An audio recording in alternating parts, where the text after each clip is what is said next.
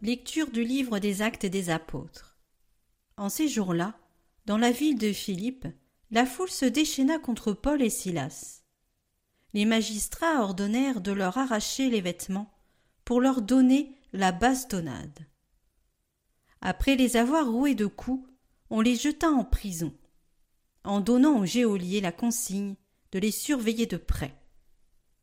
Pour appliquer cette consigne, il les mit tout au fond de la prison, avec les pieds coincés dans des blocs de bois. Vers le milieu de la nuit, Paul et Silas priaient et chantaient les louanges de Dieu, et les autres détenus les écoutaient.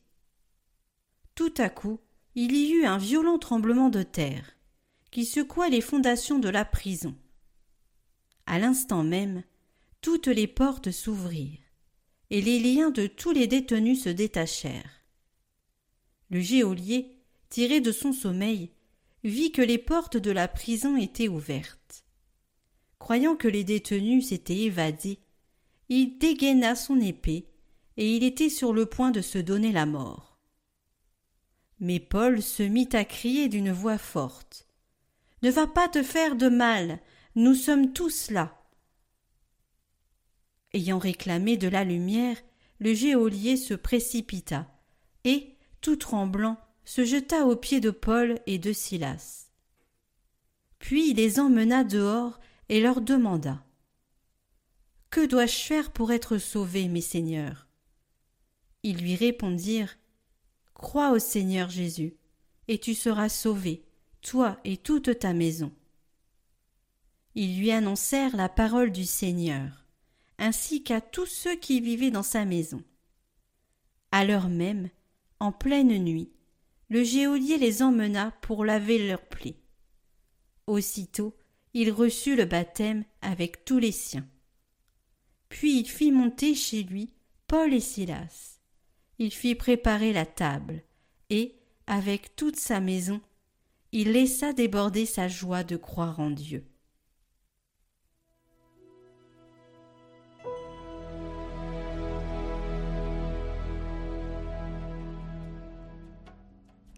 Ta main droite me sauve, Seigneur.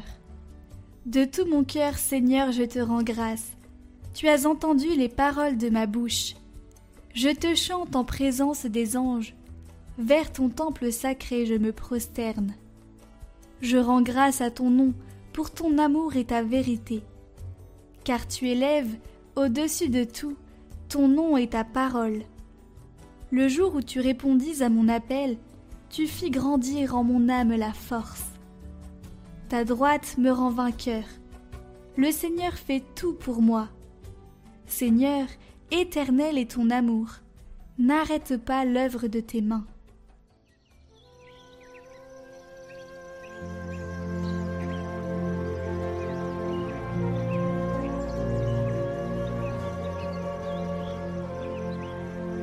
Évangile de Jésus-Christ selon Saint Jean. En ce temps-là, Jésus disait à ses disciples Je m'en vais maintenant auprès de celui qui m'a envoyé, et aucun de vous ne me demande Où vas-tu? Mais, parce que je vous dis cela, la tristesse remplit votre cœur. Pourtant, je vous dis la vérité. Il vaut mieux pour vous que je m'en aille, car si je ne m'en vais pas, le défenseur ne viendra pas à vous. Mais si je pars, je vous l'enverrai. Quand il viendra, il établira la culpabilité du monde en matière de péché, de justice et de jugement. En matière de péché, puisqu'on ne croit pas en moi. En matière de justice, puisque je m'en vais auprès du Père, et que vous ne me verrez plus. En matière de jugement, puisque déjà le prince de ce monde est jugé.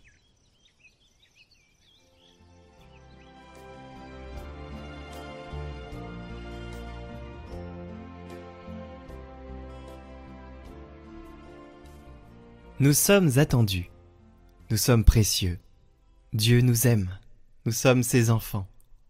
Et pour nous, il a préparé la place la plus digne et la plus belle, le paradis.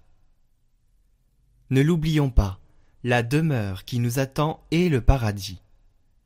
Ici nous sommes de passage. Nous sommes faits pour le ciel, pour la vie éternelle, pour vivre pour toujours.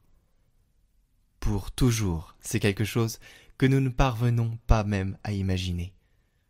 Mais il est encore plus beau de penser que ce pour toujours sera entièrement dans la joie, dans la pleine communion avec Dieu et avec les autres, sans plus de larmes, sans rancœur, sans division, ni trouble. Mais comment rejoindre le paradis? Quel est le chemin? Eh bien voici la phrase décisive de Jésus. Aujourd'hui, il nous dit ⁇ Je suis le chemin ⁇ Pour monter au ciel, le chemin, c'est Jésus. C'est avoir une relation vivante avec lui. C'est l'imiter dans l'amour. C'est suivre ses pas.